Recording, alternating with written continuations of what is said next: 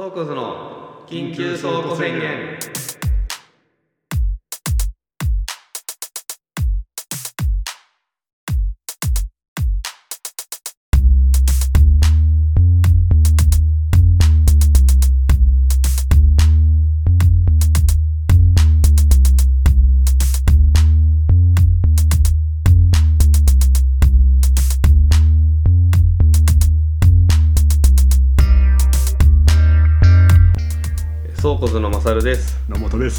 このポッドキャストは人に改まって話すほどでもない頭の中に蓄積されたさまざまな話をただ語り合うだけの脳内洗浄ラジオです。とりあえず収録2回目ですよ。前回があまりにも台湾の公園でものすごく聞こえづらいとこだったから。あれはさき改めて聞いたんだけどさ、頭は何分ぐらいカットしてるいやでもね1分ぐらいじゃない？多分なんか最初ちょっとさあのさすがにこれ取り出したら硬くなっちゃうわみたいな話してたじゃん。自虐ねそうそうそう。であの後すぐもう俺からその今台湾2日目ですけどって言ってるから多分1分もカットしてないと思う。あそういうことか。意外とねあのーちゃんと本題に入ってるやっぱ軌道修正さはさすが私だなって思いながら編集してたよそこは。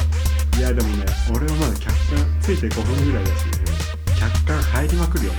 それはねやっぱりすごいよね。だからこのいやもちろんさタレントとか芸人さんとかさ役者さんとかのポッドキャストはさまあもうそういうのが仕事じゃん、こういうの撮ってやるっていうのが。でもそういう場に行ってるしね。そうそうそう。一般人に毛が生えたまあ我々もとかい毛が生えたっていうか一般人のさ、ポ一般人だからね。ッドキャストなんて世の中無数に溢れる中でさこれをこうなんつうのこうラジオ DJ として入り込んで話せてる人ってもうそれだけで一定の才能があるなっていやあるけどまあまあ慣れっちゃ慣れな気もするけどただ、まあね。前回さらに自然体に臨めたのはあれただ公園で普通に喋ってただけだから。まあまあ確かに別に録音はオンにしてたけど、そんな別にこうなんていうの収録するとかっていう感じで喋ってないもんねプラス多少意識はしてたかもしれないけど。プラスマサルさんと遊ぶ時とか何かするこ時に全て言えるんだけど基本的に俺はネタ受け取り師だから。あのそう。そんなことない気もするけど。ネタ受け取り師的スタンスだから、うん。いや前回も別に撮ってるなんて意識なんかさらさらああまあまあないしまあまあ今はもう撮り始めちゃうとね。目の前にさうん。マイクがあるからさ、まあね機材が、iPad があって。てかそれも撮ろうよっつって集まってるからさ、うん。もう客観が抜けなまあさすぎてさ、まあまあそれはそうだよね。これはもう慣れていくしかないのさすがに何回もやってれば。この喋りさえ客観の客観で喋ってる感じがするもんね、いやそれはまあでもしょうがないんじゃない？さすがにだってさ普段の我々の会話をこいや。うなんつうの？あのそのまま届けるわけにはいかないじゃない？だって。だからさ他の人の聞いて思ったけどさこんなこと話していいのかなって言っちゃうのいらないよねって思ったけどさ言わずにはいられない ああそうね。それだけで確かにね。7回ぐらいいけるなっていう。だツイッターのあの「私事ですが」から始まる投稿全部全部し私事だろうって思うけど話だからね。やっぱああいうのつけなきゃ人はまともに喋れないんだよやっぱり、くねくねしちゃうし、うん。ずっとさっきからくねくねしてるし俺、うん、そうだよね。無意味に ペットボトルを触ったりしてるし。俺もさなんか例えばお酒飲むようになってから、うん。友達に呼ばれて、うん。ちょっと女の子と飲んでるから来てよみたいな、まあまあありますよね。ずっとタバコ。昔は居酒屋でタバコ吸えたからさもうずっとチェーンスモーカーなのね手持ち無沙汰で。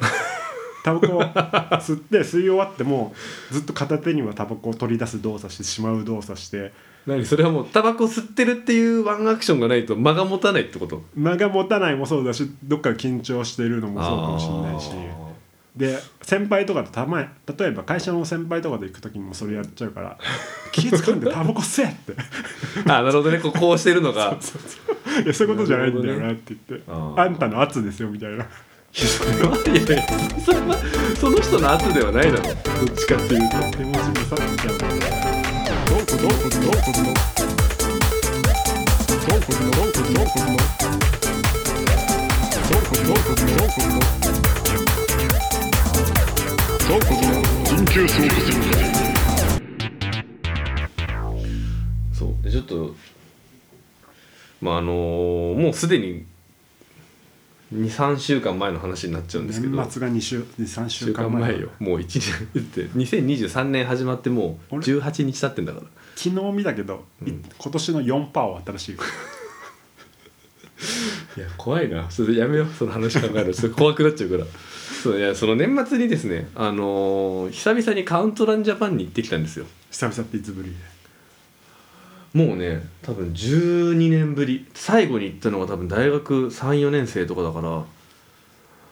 そうじゅロッキン系もロッキン系の本当にまあああれえっとなんかのライブハウスでやったカウントダウンイベントみたいなやつは行ったことあったけどいわゆるその本当にあの幕張メッセで行われるカウントダウンジャパンに行ったのは12年ぶりだったんですよ。なんかその取引先の人にチケットもらって業界人っぽいな。友達2人誘って行ってきてさ。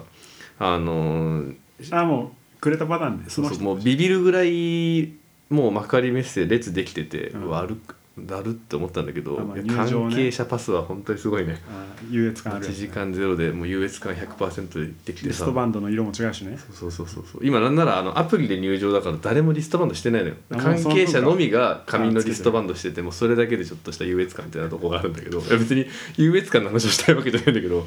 いやなんかさその、まあ、まずそもそもカウントランジャパンフェスってまあ多分客層は若いんだよね。特に初日なんてし28日とかだからあの社会会社員でもその仕事納めあまあいるか。してない人が結構いるから圧倒的に学生多くて多分本当にもうすれ違う人すれ違う人本当に多分10歳以上年下なんだろうなみたいな子たちばっかりだったの。で個人的にびっくりしたというかなんかねあのーここじその十何年で自分が参加したフェスの中でうん。圧倒的にねなんかね整ってたのねあ環境がとかまあなんか客層なのかな？なんて言えばいいんだ人ろう。柄がとか？そう。全てが？そう。もうまず俺が大学の時に行った時なんてまあなんか幕張メッセの室内とは思えないぐらいみんなベロベロに酔っ払ってさあまあね。あのー ね転がってる寝っ転がってる子とかあともう結構ゴミも一応ゴミ箱はあるけどなんか結構飲みかすとかも含めて散乱としてるし飲食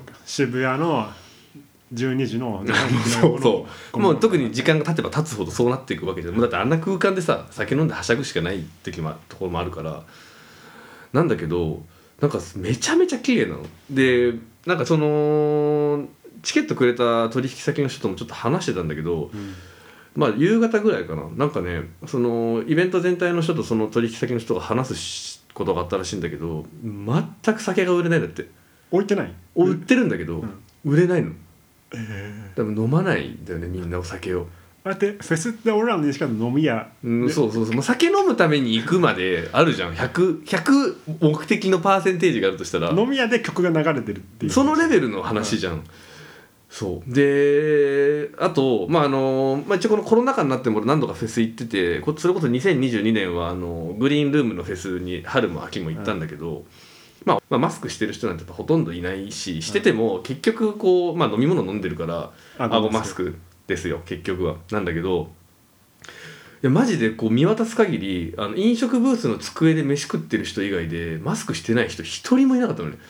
だって今もうさまあそれもあるけどまあ言うてさ、まあ、メッセのさあんな広広い空間でさなんか正直東京今歩いてたってマスクしてない人なんてちらほら当たり前にいるじゃん、外でも。まあな、まあ、店内だと確かにないから、まあ、幕張メッセの屋内っていうのもあったのかもしれないけど。じゃない？いやそれもあるけどさいやでもなんかいやだからとにかくやっぱねその客層が皆さんねそのおとなしいのよ本当に。まあ露骨に。で一応あのーなんかガイダンスのでもそのなんていうのコールレスポンスとか、うん。サビ一緒に合唱とかはダメなんだけど、まあ演奏を聴いてる中で思わず声が出てしまうのは OK っていうまあこれも曖昧なんだけど、うん。そういうルールが一応定められていたのね、うん。なんだけどなんだっけマカロニ鉛筆のライブを見てまあ俺は別にマカロニ鉛筆好きじゃないけどちょっとまあ前後のあれもあって見たんだけどまあ若い子のバンドじゃんマカロニ鉛筆なんて、もう全然わかんない正直なんかもう本当にねそのわかんない。これもしかしたらそもそもこのマカロニ鉛筆の MC がそういう芸なのかもしれないけど、うん。もう終始ダダ滑りだったのね。MC が。もう何喋ってもなんか反応がめちゃめちゃ薄いうん。くてなんかでしまいにはあのまあだからそのまあそうか屋内っていうのもあるのかもしれないけどそのなんだっけ。ブルーロマンズのねライブも私見たんですよ、2022年。あれ東京ドーム屋内ですよ、であの客席とかにもさこうカメラが映るじゃないライブ演奏中ってたまに。でまあブルーノマーズと比較するのはまたこれ酷かもしれないけど、ブルーノマーズの客なんつうのはまあ俺よりなんなら上の人たちが多いような年代よ3 4 0代もっと上かもしれない下手する。でなんかあのカメラとか映るともうみんな当たり前のように飲み物飲んでてマスクもしてなくてもうそのままピースとかしてはしゃいだりとかしてるのよみんなそのブルーノマーズのライブの方はね。でそのマカロニ鉛筆の時に、まあ、一番でかいステージだったから、まあ、カメラもあってその客席たまに抜かれんのよ、でさなんかたまにさその全体じゃなくてさこうピン抜かれる時あるじゃん。一人だけみたいな。ああ甲子園の可愛い子みたいな。あそうそうそうそうそうそう。なんかあの時にこうパッて抜かれた子がマスクしてなかったの。うん。顎マスクしたの。したら自分が映ったの気づいてさってマスクを隠すっていううん。一幕が映ってて、うん。なんかちょっと本当にねなんかいや別にそれもまあガイダンスに沿ってるといえばそれまでなんだけどなんかおとなしいなと思ってフェスに来てんだよだって。大学生だけで。結構俺びっくりしちゃったんだよねそれはあれじゃない？日本人的なあれじゃない？そのマスクを上げたに関しては。うんその周りがみんなしてるのにっていうことでしょ。いや映っちゃう。注目浴びちゃうっていう後ろめたさで。でブルーノマーズのお客さんだって日本人だったぜだってそれで言うとえそれ今のマスク上げたのはブルーノ・マーズの話じゃないの？じゃじゃじゃじゃあ。それはもうブルーノマーズのライブはもうカメラ映ったらみんなもあでピースで。今の女の子はう女の子はそカウントダウン。のマカロニ鉛筆の話ですあマカロニそうなの？そう。だからもう全然なんかだからまあまずは酔っ払ってないんだよね。でさで思ったんだけどやっぱり今の大学生ってそのまあすっぽり34年間こういうさカウントダウンジャパンみたいなイベントごとがさもう経験しててない世代じゃん。そもそも飲んでもないか。そうそう。酒もさっきだからなんかそのまあ高校の時やんちゃしてた子かどうか知らないけど、多分そのキャンパスとかでがっつりキャンパスっていうかなんだあそのお花見とか、そのサークルの打ち上げとかで大人数でキャッキャ酒を飲むっていうことをあ大学生とかしてないかもカウントダウンジャパンフェスに来る子すらしてないんじゃないかってらそういう概念がないってことだよそうそうそうそうそう。まあそもそもさ若者のお酒離れとか言われてたからコロナ前から、まあ、もしかしたらそもそも酒を飲むっていう行為自体にこうなんか陰りがあったのかもしれないけどいやそれにしたってちょっと俺はかなりびっくりしたんだよね。その直前に見てたのがやっぱさそのグリーンルームとかブルーノマーズのワンマンライブとかだったから、雰囲気とバイブスが違いすぎる、なんかえっつってなった。ちょっと本当にね結構これは10年さまざまなフェスに行ってきた。浦島太郎状態だね、うん、そうなんだよ。で本当に多分もうクラブどころか、ん。そうみんなでお酒飲んでワーキャーするとかってことすらを、まあ、大学34年生でしかも28 12月28日に俺参加したから、やっぱ社会人は多分圧倒的に少なかったと思うのね。その293031の残りの日程に比べても。まだコロナ禍3年目だからそう。今その時大学一年生がそう3年生そうそうそうその時大学4年生の子たちとかっていうのは本当に多分多分私や野本さんが経験したような大学のお酒に関わる話とかっていうのは多分何一つしてない。してないしねやっぱ厳しい。んだってそもそもうちの大学の学祭で俺が4年生とか卒業して12年ぐらいで酒飲めなくなったし、まあまあ法制もそうだったな校内の喫煙所5分の1ぐらいになったし、うんうんうんそのぐらいの時期からよ。まあねだからそうやってはしゃぐっていうものにさこうそもそもとこう規制が入ってるっていうのもあるんだろうけどさまあこれまあだいぶ今年とかはさコロナ落ち着いてきてさ、まあ、2022年とかもさ結構学祭とかもかなり他の各大学やったりとかしてるからまあ本当に3年間すっぽり抜けるだけなのかもしれないけどなんかこの流れのまま今の子たちの感じで30代40代になったらなんかそれこそなんかまあまあわかんない。俺がじゃあ4050になってもフェスに行ってるかどうかは別問題だけどかかつてないクリーンなフェスがこう各地で広げら繰り広げられるのかなと思うとなんかちょっとね寂しいようなでもなんだかなって感じだったんで。ね。ロッキン系のやつとか全然追ってないから分かんないけど、うん。もうだいぶ前からアイドル出るようになったりとかしてるでしょ。あーまあまあね。そうだね。でそもそも客層変わってるうんのもあるんじゃない？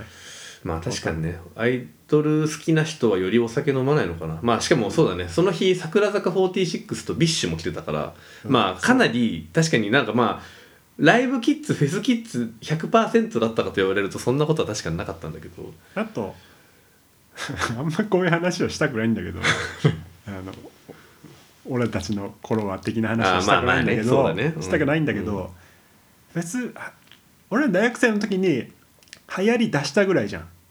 何？フェスが？フェスああまあまあでもかで、爆発的に増えたもんね、うん、流行り出しの初めぐらいで、うんうん、まだ先輩とかかっこいい人たちが行くもんにクラブほどじゃないけどちょっと憧れじゃないけどああそうだねそうだね、でなんか渋谷のめちゃめちゃチャラい箱に行くのはちょっと怖いけど、まあね。スイートラブシャワーとかロッキンジャパンとかカウントダウンジャパンとか違うジャンルのおしゃれじゃないけど。そういうものだったら行きやすかったっつうのもあるかもしれないしね。だったのがもう別に普通に日常だしうん。あのグリーンルームとかはインスタグラマー的な人がわざわざ取りに来るようなフェスとしてのブあまあまあまあまあランディングをしてるからあれだけど。確かにねそうね、まあ、グリーンルームはね確かにそのガチ勢だロそれこそフジロックとかとも多分ちょっと客層は違うと思ってるからまああれと引き合いに出すのは違うかもしれないんだけど、だからそもそももう一般的になってるしコロナ禍だし。うん客層が変わってるしっていうなんか俺はそれがすごい悲しくなっちゃったんだよなんか参加してて。なんかそそれ34歳多分ねまマジで多分ねあの俺ともう一人あもう二人連れてった子も同い年と1個上で、確実に3人浮いてたと思う多分。本当になんかあの空間で酒飲んでキャーキャーしながらや俺でもってんのが。それを言ったらそもそも音楽そんな聴かなくなっちゃったっていうのもあるけどもう3年前ぐらいから全フェスに対してそうもう俺の居場所じゃねえな感じゃそんなことはなくない？わいやかんないけど。だから俺単純に飽きたのもあるしうんお腹いっぱいなのもあるし、なるほどね。まあまあまあもちろんね。だからまあもそれはあるよもちろん、ううん。おっさんでうん。やっぱおっさんの楽しみ方をしたいなと思ったから、うんうんうん自分ら内輪でやるとかちっちゃいところで好きな音楽かけるぐらいうんでうんうん全然いいし最でもう最低限の自分なりの新境地はつどつど開拓すればいいなって思ってる音楽のうんうんうんうん。うんまあもう34歳はカウントダウンジャパンなんか行かねえで俺せいぜいフジロックとかに行っとけっていう話なのかもしれない、てか台湾行くって誘ってくれたじゃない、うんうんうん。あなた。そうだね。カウントダウンのチケットもらったから飲み代とかもおごってやるから来ないって言われても俺行ってないよ。ああまあそれはそうだろう。いや、うん。まああなたは鼻からあなたは誘う気ないよそれで言うと。フジロックでも多分行ってないかもしれない俺も、フジロックはでもさ、まあ、まだ全然だってむしろ逆にあれ大学生にしてはハードル超高いじゃん。チケットの代も高いまあ金も高いししね。交通費もかかるしキャンプもある程度装備ないと、まあ近くの民宿泊まるとかだったらまだしも結構ハードル高いからまあだってそれこそ20代の頃さ、まあ、フジロックも俺なんだかんだで累計56回行ってるけどやっぱり20代の頃に行って圧倒的に年上が多い。まあねその時はね、印象。で多分今言ってもまあまだ全然多分平均年齢よりも多分下になると思うんだよねフジロックとかに関しては。まあ客層がそのまま上がって全然いるもんそうそうそうそう。そのまま。でもそうでフジロックは客層がそのまま上がってる けど多分カウントダウンジャパンは、まあ、比較的そのマカロニ鉛筆とかみたいなこう若い世代に向けた音楽が展開されていて、まあ多分大学生で多分こうそのままなんていうの循環されてんだよね。だって特にその繰り返しになっちゃうけどやっぱ28日に行けるサラリーマンってそんなにいないから。ってなるとなんかやっぱもうかなり異質な空間になっていたなと思う。でも正しいことよ。だってブルーハーツのヒロトがうん、あのおっさんに聞かれるんじゃなくてずっと10代に聞いてほしいって言ってたから。ああだからそれはうんクロマニオンズをやってた時もってこと？そう。だロロックのフェスとしては、ああまあ健全なのかもしれない。確かにね。30代が居心地悪いのは、うん、いいフェスなのかもしいいれないね。フェスだってことだよそれはあるかもね。いい結論じゃないですか。確かに確かに。そうだね。もうおじさんは来るとこじゃねえぞっていうところが確実にしっかり痛感されたなっていう感じだったってことだ、うん。うん。だからいい締め。でも、うん。あの最後に一つたまにそのラインナップとか不意にニュースで見るじゃん。それはフェスのってこと、うん。うんでそもそももう例えば、まあ、ジンジャールート行ったルーツルートを行ったっていうのはちょっと行きたいなと思ったけど、もう本当見たいとか欲望がなくなっちゃってて。うん。それはまた話全然違うけどな。でも今何見たいって言われたら、うん。俺サザンとかグレイとかあラルクとかー TOKIO とか、はいはいはいはいはい。そういうの見たいです。そんなワンマンいけないから。まあそうだね。だから意外ともうフェスいいなと思ってる俺が一番行きそうなフェスはロッキンオンジャパンか 今の話の繰り返しになっちゃうじゃんそしたらもうまあでもそうだね。逆によ。うん。そうだね、うん。ロッキンでサザン見たいはマジであるかもしそれれない。むしろ見れないじゃんソークズの緊急倉庫宣言。あでも最近では直近思ったことを言うとうん。台湾の旅を振り返りたいなっていうのとあと今年絶対さ一人旅したいっつってたじゃん。そうだね。俺も一人旅いいかなってなっちゃったんだけどさ。一人旅してる時さずっと一人なわけじゃんまあそうだね。それがであなた一人旅5泊ぐらい行くでしょ。5泊ぐらい行く、うん。何考えてる？えー、何考えてる？まあ日にあの日によるけど、ん。最初の2日ぐらいは、もう全部超楽しい。楽しいね。俺もそう。わちゃーってなって、で3日目ぐらいにだいぶ落ち着きだして、うんあのーで俺基本的に一人旅で海外行く時は、もうゴリゴリインスタグラマーになるって決めてるから写真をあの今度ガンガン今度そこで写真をいかに一石な写真を撮るかを3日目ぐらいに考え出して、うん。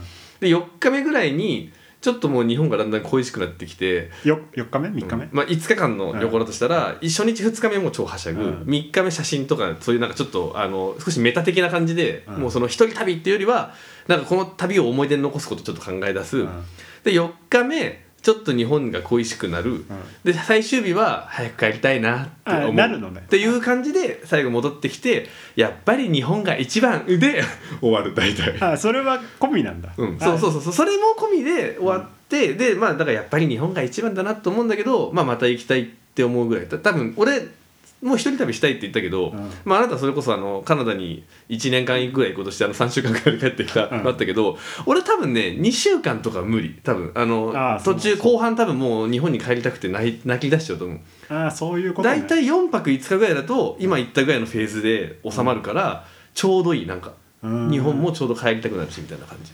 いや俺の場合さコミュ力が高いから、うん。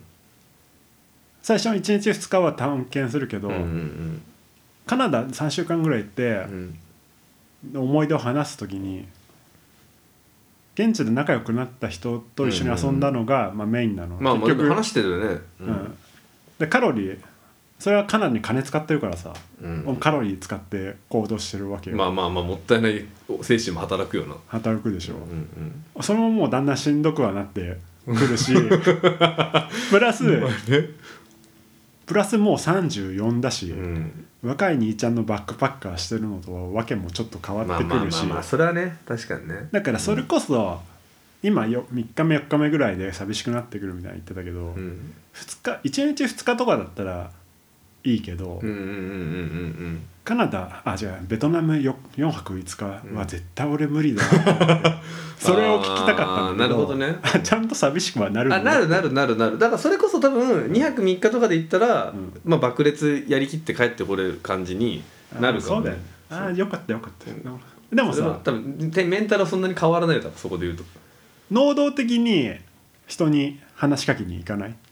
俺あんあなたほどは確実にできないと思う。まあでも不意にぐらい。そうだね。ただそれもねあのまあ俺まあ何度か一人暮らし一人暮らしじゃない一人旅をした時にあのーやった中でもまあカンボジアとベトナムが、うん。まあ、それぞれあるんだけどそういうねそうやった時のやつとして。でカンボジアの時は俺本当に英語喋れなかったから、もうあのなんつうのそのなんか謙遜とかそういうのでもなく、ん。マジで本当に一つも喋れないし何言ってるかも何も聞き取れないぐらいだったからなんかもう人に話しかけるとかそんなレベルじゃなかった正直。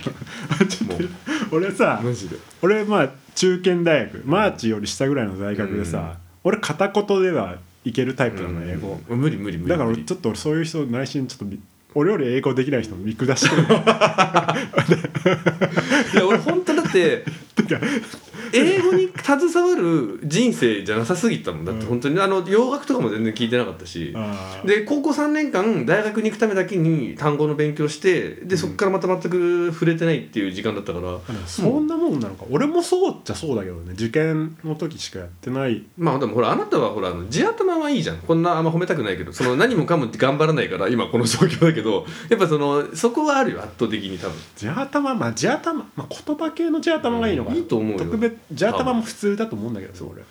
でそうそう。でもそのでカンボジアの時はそうだったの。で、うん。えっとベトナムはそれこそ今の会社外資系の今の会社に入ってから2年ぐらいして結構特に最初の2年間はあのちゃんと英語勉強しなきゃって言って勉強してた時に行ったのね、それちょっと俺本当に衝撃だったの。あ聞こえると思って。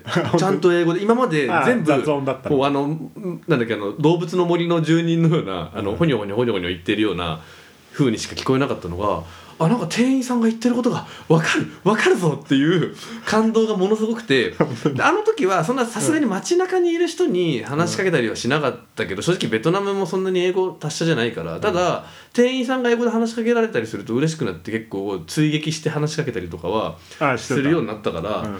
やっぱ多少こう語学力大事だなってとても思ったその時に。そう。だけど言っちゃうけどデフォで多分俺それぐらいあるから、うんそのまあその悩み悩みの状態で生きるわけじゃん、そうそのだからカンボジア状態うんうんうん。いや理解全くできないから、カンボジア状態である大学卒以上の人間の脳みその状態が理解できないから、うん。英語が全くそうでしょ。多分だからそこは多分話しかけれるっていうところの度合いが全然変わってくるでしょ多分。でやっぱ準備不足なのもあって今俺話しながら思い出してきたんだけど、一人旅あともっと何が嫌だかって、うんうん。30年齢のこと以上にうんうん。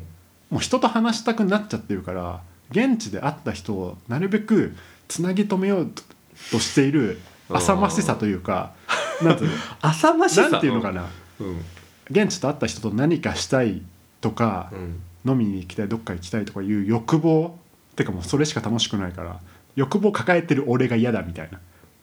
その人頼りみたいな。わかんないんで向こうが例えば、うん。たまたま会った人でその人もうん。バックパッカーだとして、あその人本当は一人で動きたいんだろうけど、うんもうなんなら野本さんはじゃあそれで出会って仲良くなったらもう旅の最後までその人と遊びたいぐらいになっちゃう。まあまあ最後まあまあなんかするとかうんうんでそれを気にしちゃう。基本的に気にしいだからああだそのそういうしたいって気持ちはあるけどこの人もきっと一人旅のなんか醍醐味を体験したいと思うと、うん。そこそこ別れたいもうのかなとかバイバイしたい思ってるのかな。あと求めてる俺も嫌だとか 一人で楽しめよみたいな。お前何しに来てんだよみたいな。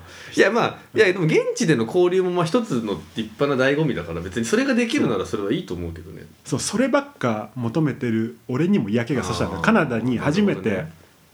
それこそ一人でうん一人で一泊でどっか旅行するとかは、うん。今までもちょい国内ねちょいちょいあって、あったけどやっぱまあカナダも3週間ぐらいいたっていうのもあるかもしれないけどだからやっぱ目的が必要だね長期旅行は。明確に。まあまあでもそうだね。うん。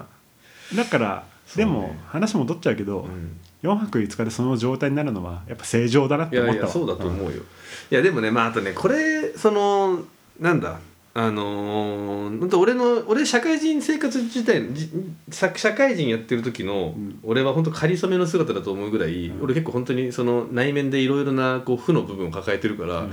あの一人旅のメリットっていうところで言うとやっぱり逆に何も気にせず歩けるっていうのはあるのよ。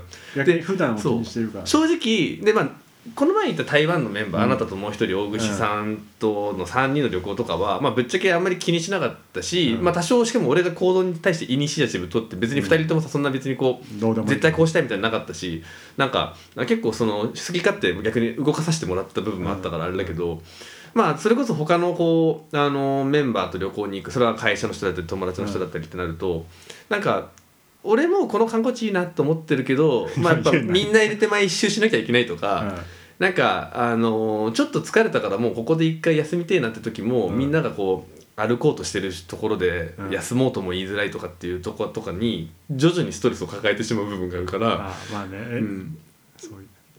のが一人ぐ旅一人旅の時には一一切ないのが結構俺の中ではストレスないっていうのは一個あるんだよね。払いたくなったらうんこしんほそうそうそうそうそうそうそうそうそうなんかそこは一個ね一人旅の醍醐味っちゃ醍醐味だなと個人的には思ってる。わかる。だから俺も23人がベストだなと思う。うんまあそうだね、ううんんそう思うそう思う。あといじられキャラだから3人4人とかになると3対1の構図作られて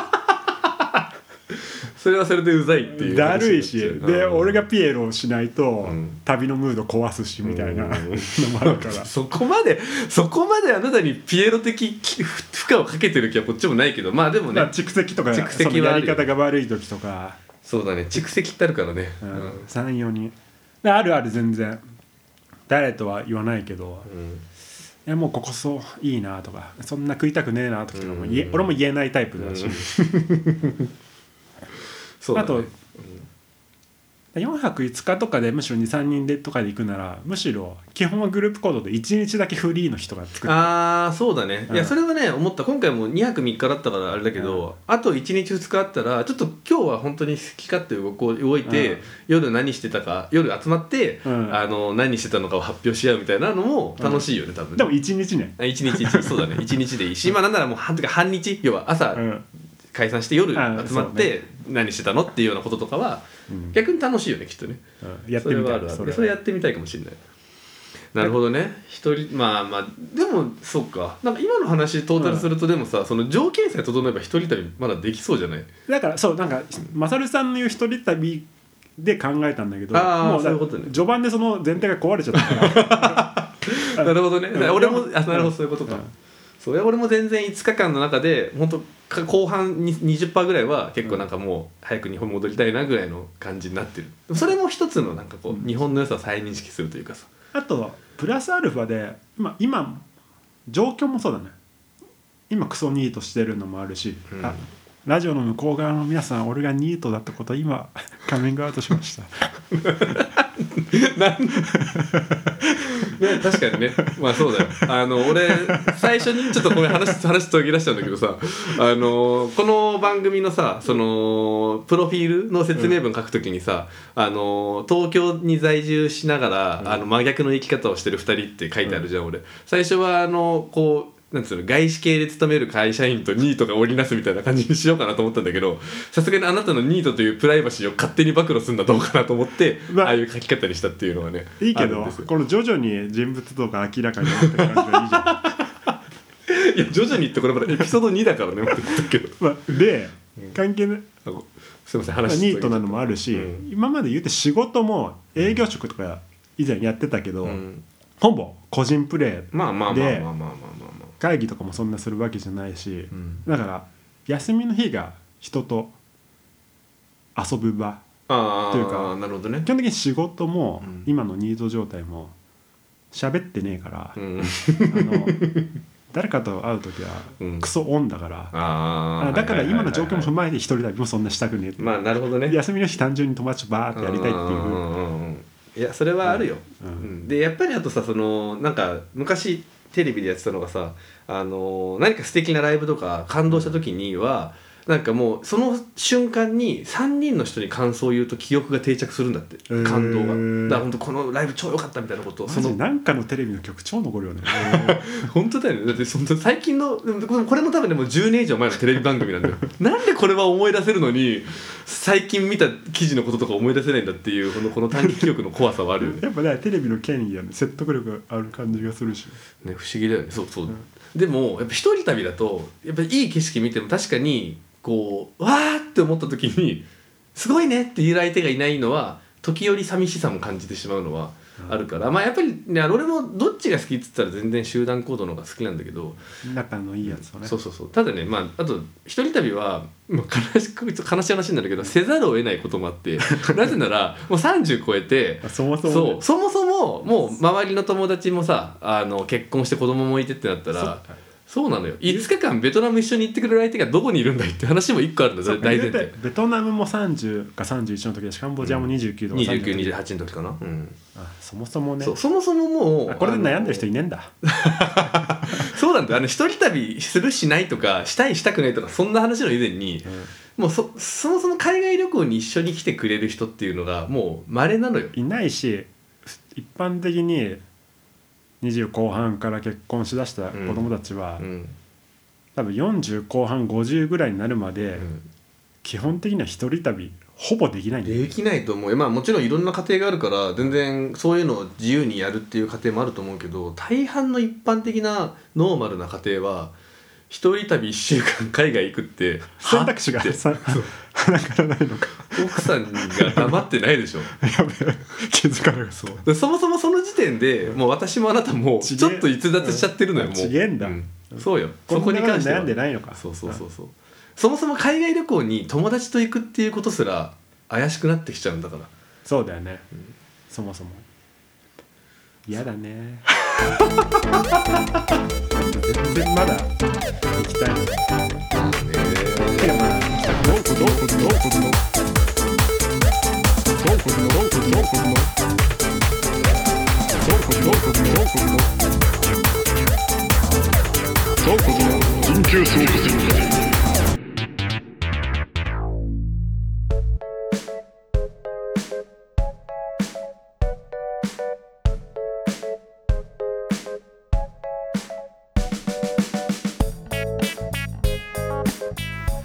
りあえずあの前回の台湾のさ時の収録を除けば、まあ、ほぼこれ収録という意味では初回じゃん。うん、うん。一旦今終わってみましたけどどうですか？恥ずかしいな。俺正直無限に喋れるね、ああまあもうそうだね。まだまだ全然喋れることいっぱいあるよ。俺無限に喋れるわ。まずそもそも人と会う時スイッチオンにしてるから。うん。あのー沈黙とかが苦手なタイプだし間を埋めようともするし。俺は俺ちょっとそうだね。うん。いけるなって思うあと話しながらあの引き出しどんどん開いていくから、うんうんそうだね。まあこれが今みたいにやっぱ軸が一本あるとさ多少別にそううん。なってもいいからやっぱいいんじゃない？こういう感じでちょっとまあ徐々に慣れていって上手くなっていやそうなんだ。いけばいいんじゃないですかね。男女子より一般的に男の方が少ないと思うんだけどやっぱおしゃべり好きですね それを改めて再認識した。俺は。おしゃべりおしゃべり好きです。よかったですね、まあ、そのおしゃべりが好きだったっていうことがね分かっただけでもいいんじゃないですか。ではそろそろ今回の配信お開きとさせていただきます、えーもしこんな既得な番組を気に入ってくださった方がいればぜひアカウントのフォローお願いいたします、えー、Twitter もやっております。最新話が更新されたらそちらでも告知しますのでぜひご覧ください、えーそれではまたお会いしましょう。バイバイ。